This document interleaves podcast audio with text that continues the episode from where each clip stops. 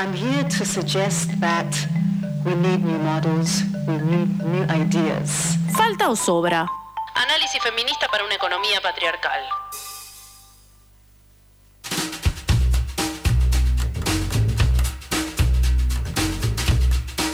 15-16, estamos en vivo en FM La Tribu y decíamos recién que empezábamos a poner un poco los pies sobre la tierra y a volvernos un poco más en, perspectiva materialista en, el análisis, porque llega la columna de Falta o Sobra. Estamos en comunicación con Corina Rodríguez Enríquez. ¿Cómo estás, Corina?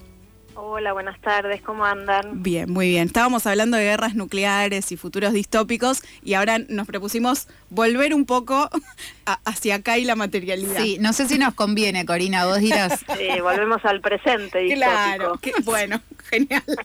¿Qué está pasando, Corina? Eh, necesito que... Eh, eh, Respuestas. claro, no, y que una persona que confío en el análisis de la información que pueda hacer, por ejemplo, con respecto a las medidas que anunció Massa, ¿no? ¿Qué, dijo? ¿Qué hizo? ¿Qué, qué pasó? Bueno, llevamos como como 10 días con nuevo superministro, así lo han venido a, llamar, como no sé si es tratando de referirlo a superhéroe, pero bueno, me parece que el tiempo transcurrido nos, nos da un poquito de, aire y de pistas como para pensar o, analizar un poquito más sobre firme de qué viene esta nueva etapa del gobierno nacional en materia económica. Eh, como ya sabe todo el mundo, Massa asume eh, en, en, primer lugar concentrando el poder económico. No creo que esta es una de las primeras señales que el gobierno nacional eh, transmite, que es la, idea de una, una autoridad mm, económica gobernando todas las áreas de incumbencia, lo que podría ser un, un intento de demostrar cierta coherencia o articulación entre medidas o una forma de decir, bueno, estamos zanjando las internas que tenemos acá adentro y vamos a ir para, para este lado. Me parece que esa es una, una, una de las primeras lecturas que, que podemos hacer. Y después nos, nos podemos preguntar ese conjunto de medidas que anunció hace unos días como, como su, sus primeros pasos en términos de programa de, de gobierno económico, eh, que, nos aspiran en, en términos de, de, los problemas que nos interesan como feministas, ¿no? ¿Qué podemos esperar de estas medidas en materia de pobreza, de desigualdad, de mercantilización de, de la vida? Y yo que, quería concentrarme por ahí en, en tres de las cosas que, que anunció Massa, eh, que algunas son todavía anuncios generales, pero que me parece que son claras en marcar por dónde por dónde va la cosa. Eh, creo que esta última movida del gobierno nacional es una especie de movida de bueno de aquí a que nos queda a, lo que nos queda vamos a ir por acá. Eh, y vamos a ir por acá pensando en que esto nos va a llevar a buen puerto a la posibilidad de volver a postularnos a, volver a, o a seguir gobernando el país o teniendo algo del poder me parece que esa es la, apuesta en esta jugada. Y no es muy auspicioso realmente lo, lo que anunció Massa en términos de estos problemas que nos preocupan. Eh, una de las primeras, creo, eh, uno de los primeros mensajes claros es eh, mantener el compromiso de, de, lo que se ha acordado con el Fondo Monetario Internacional, ¿no? Y que un poco lo que es la tónica del Fondo Monetario como orientador de las políticas macroeconómicas es lo que va a seguir rigiendo. Y en ese sentido, una de las cosas que, que resultan más incompatibles con avanzar en la solución de los problemas que nos preocupan es esta idea de lo que ahora llaman la consolidación fiscal, que es un término eh, más, más moderno y, a lo mejor más amigable para la vieja receta del Fondo Monetario, que es el ajuste, ¿no? El ajuste fiscal. Hay una meta de, compromiso de superávit primario, es decir, el resultado que le tiene que quedar al gobierno entre lo que recauda y lo que gasta, eh, elevado y que va a requerir eh, esfuerzos. Y, y me parece que en relación con esto, algo que también confirma el gobierno es que la manera en que se va a buscar la consolidación fiscal o tener esta o alcanzar esta meta de superávit primario es reduciendo los gastos, o sea, cuando cuando se tiene que llegar a una meta entre ingresos y gastos tenés dos posibilidades, o aumentar los ingresos o reducir los gastos. La receta del fondo históricamente ha sido reducir los gastos y esto es también lo que ha venido anunciando en algún sentido el, gobierno. Eh, y, yo quisiera decir dos cosas sobre esto. Una es la que está, creo, en boca de todo el mundo, que tiene que ver con reducir el gasto en subsidios para las tarifas de, de la energía y de los servicios públicos. Este es un tema que, que, que había que resolver, ¿no? Eh, en realidad aquí lo que se está arrastrando y que creo que las medidas tomadas o anunciadas en realidad por el gobierno no resuelve es el problema de fondo, que es la herencia de contratos con eh, empresas privadas, que son las que administran la provisión de los servicios públicos, particularmente en, el, en materia de gas y de luz, eh, heredados de los 90, con, con condiciones muy ruinosas para el Estado, eh, con, con, cláusulas de tarifas dolarizadas, y, y, ese problema, que para mí es el problema estructural, no, no se atiende. Lo que se hace es reducir los subsidios con con una manera muy precaria de resolverlo, ¿no? Esto del registro según los ingresos de cada quien y demás, creo que también muestra la incapacidad que tiene el Estado para aplicar criteriosamente algún mecanismo que resulte que resulte justo. Corina, sí, Te, te, interrumpo un, un, un, segundo porque hay algo que me interesa que es preguntarte sobre esta incapacidad. ¿A, ¿A, qué se debe? Porque lo que decís es muy lógico, o sea que en realidad hay empresas privadas que gestionan, que administran y que se quedan con gran parte de los recursos de, de la, por las tarifas. Y por el otro lado, esto de, bueno, ¿por qué no se puede aplicar otro tipo de criterio si lo que se quiere hacer es recaudar? ¿A qué, a, a qué digamos, le, le das el, la incapacidad? ¿Cuál es el sustento esa incapacidad?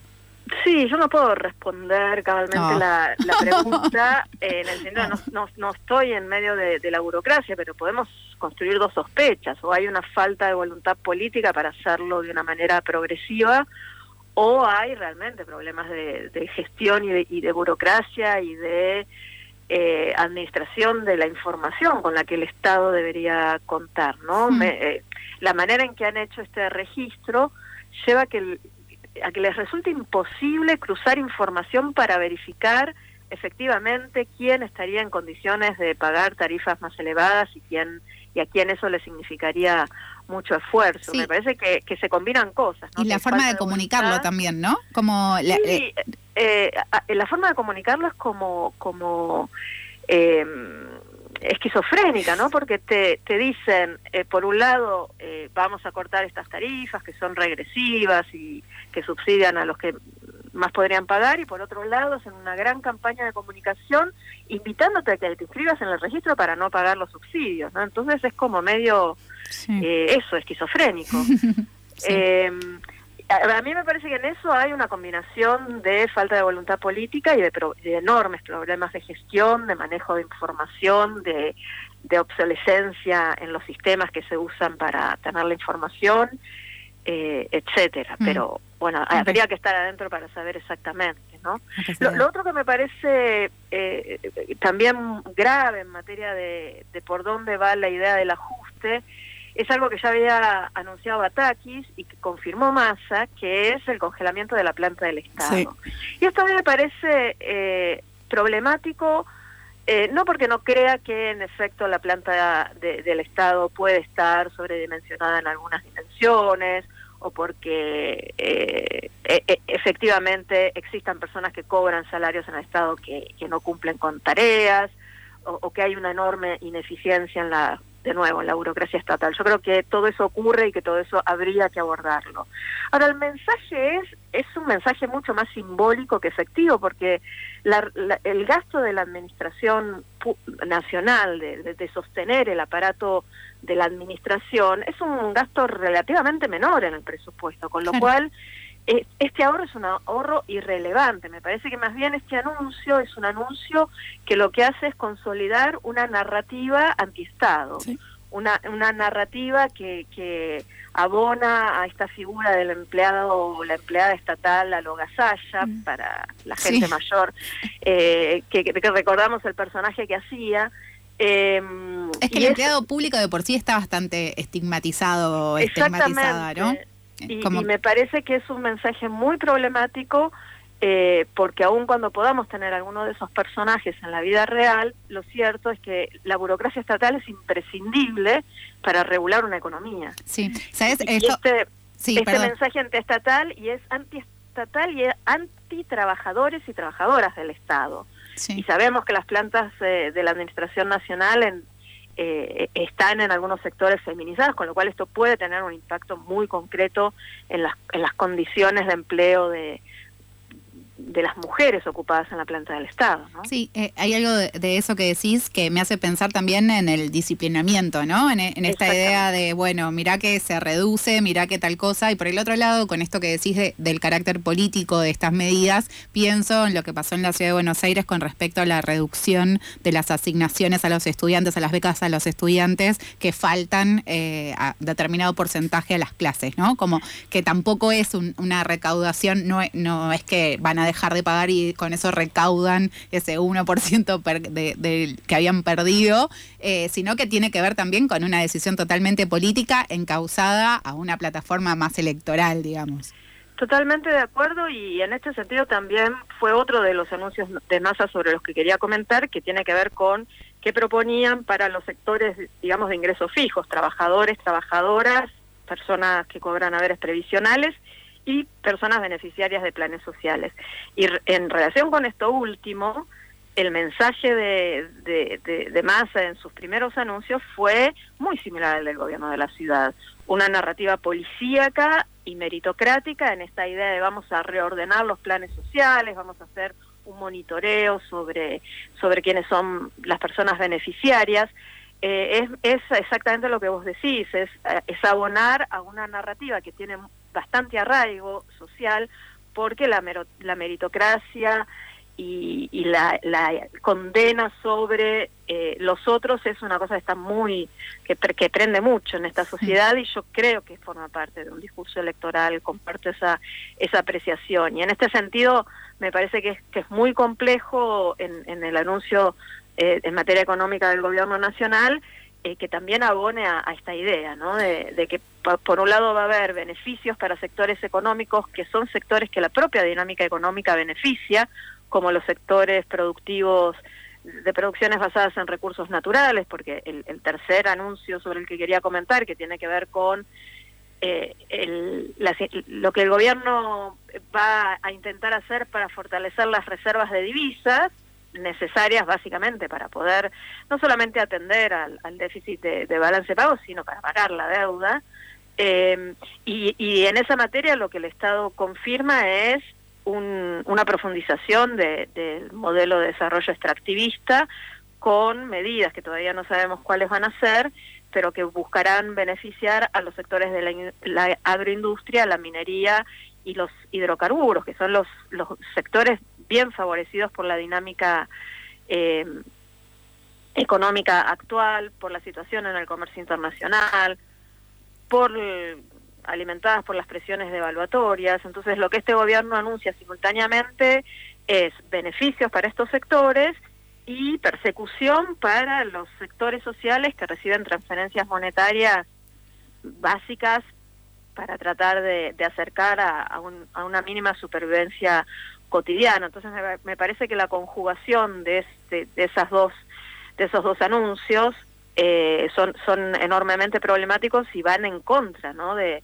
de lo que aspiramos como feministas en términos de, de mayor igualdad, porque esto suma a quienes ya tienen privilegios y amenaza a las personas que están en situación más más desaventajada. Hace un par de, perdón, Cori, hace un par de semanas, un mes, ponele, dos meses, venimos hablando eh, también desde la columna sobre eh, la posibilidad del salario básico universal, ¿no? Una de las cosas que también circuló cuando asumió Massa fue, bueno, eso no va a poder ser. Qué lejos quedó. Qué lejos quedó porque no hay presupuesto para llevarlo adelante. No lo dijo Massa, sino parte de un sector del oficialismo, porque otro sector del oficialismo dice absolutamente todo lo contrario. ¿Cómo ves esa posibilidad y el argumento en términos de no hay dinero? Sí, a mí me parece que eso es, un, es eh, digamos, es una interna que tienen también, otra interna más en, términos de, de abordajes, están los sectores que vienen de los movimientos sociales que hacen parte de este gobierno, que son funcionarios de este gobierno con la narrativa de, del salario básico universal y por otro lado la narrativa de es imposible cualquier universalización de eh, las transferencias monetarias. Yo voy a decir lo que ya dijimos varias veces en esta repitámoslo, repitámoslo. Es, eh, es un tema básicamente distributivo, ¿no? Eh, cuando vivimos en un mundo donde, y Argentina no escapa a la lógica del mundo, donde eh, el 1% de la población acumula tanta riqueza como la mitad de la población, no es un problema de falta de recursos, es un problema de cómo esos recursos están eh, distribuidos. Y, y me parece que las medidas anunciadas por el gobierno van en el sentido contrario de avanzar hacia esa redistribución. ¿Por qué? Porque justamente lo que plantea es utilizar recursos para favorecer a los sectores económicos que hoy ya tienen enormes privilegios y restar recursos para eh, eh, programas o medidas que podrían ir en línea con ir universalizando eh, transferencias. Yo creo, y esto también lo, he dicho varias veces en esta columna, que la posibilidad de avanzar en, una red universal de sostenimiento del ingreso para la población no tiene eh, obstáculos fiscales, si bien sí requeriría una reforma tributaria y, diversos mecanismos de integración de las transferencias fiscales para ser efectivamente redistributiva y eso seguramente es complejo de implementar, pero es complejo de implementar por lo que para mí es la el principal obstáculo para avanzar en ese sentido, que es político y, de consenso social. Yo creo que esta es una sociedad eh, que no avala, eh, o sea, sigue siendo una sociedad muy meritocrática y que no avala eh, medidas redistributivas y que propician mayor igualdad y que hay sectores privilegiados que todo el tiempo están brindando combustible para y alimentando esa, esa narrativa y que son los que verdaderamente se, eh, se ganan con esto, eh, manteniendo sus, sus privilegios y, y, contribuyendo muy poco a, al, al a, lo que debería distribuirse socialmente. En este sentido, una cosa que sí veo eh, con buenos ojos de lo que se anunció, pero sobre, no solamente que se anunció hace ya 10 días, sino que recientemente se, se informó que se habían eh, eh, realizado algunas presentaciones concretas, tiene que ver con abordar la cuestión de los flujos financieros ilícitos que se generan en los procedimientos de comercio exterior y más anunció dos o tres eh, denuncias concretas que estaba realizando a empresas exportadoras que utilizan los mecanismos de los precios de transferencias sobrefacturando importaciones y subfacturando exportaciones para pagar menos impuestos. Ahí está la clave. Ojalá no quede en eso. Sí, ojalá no sea para la gilada. Sí, sí, sí, porque todavía estamos esperando eh, la acción de esta comisión investigadora sobre eh, la toma de deuda. No sé si te acordás, ¿no? tenemos acá anotadito. tenemos algunas cosas en lista de pendientes. Cori, para, para cerrar, te voy a hacer la pregunta que vos misma te hiciste, que es, ¿faltan medidas para la igualdad o sobran medidas para los privilegios? Bueno, creo que está claro. y creo que justamente abonar a los privilegios y atacar a, la igualdad es un poco la tónica de, este último tramo de este gobierno. Pareciera ir por ahí. Coris, te agradecemos un montón. Eh, todo esto nos vemos en tres semanas. Abrazo. Hasta luego.